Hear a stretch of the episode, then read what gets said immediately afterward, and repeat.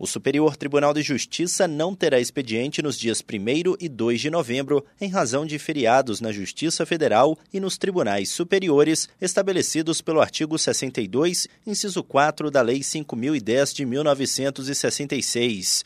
Na sexta-feira, dia 3, o expediente será normal. O início ou fim dos prazos processuais que caiam na quarta e na quinta-feira ficam automaticamente adiados para sexta-feira. Para as medidas urgentes, na quarta e na quinta-feira, os advogados deverão acionar o plantão judiciário, que funciona de forma totalmente eletrônica na central do processo eletrônico do portal do STJ, das 9 horas da manhã a 1 hora da tarde. Do Superior Tribunal de Justiça, Tiago Gomide.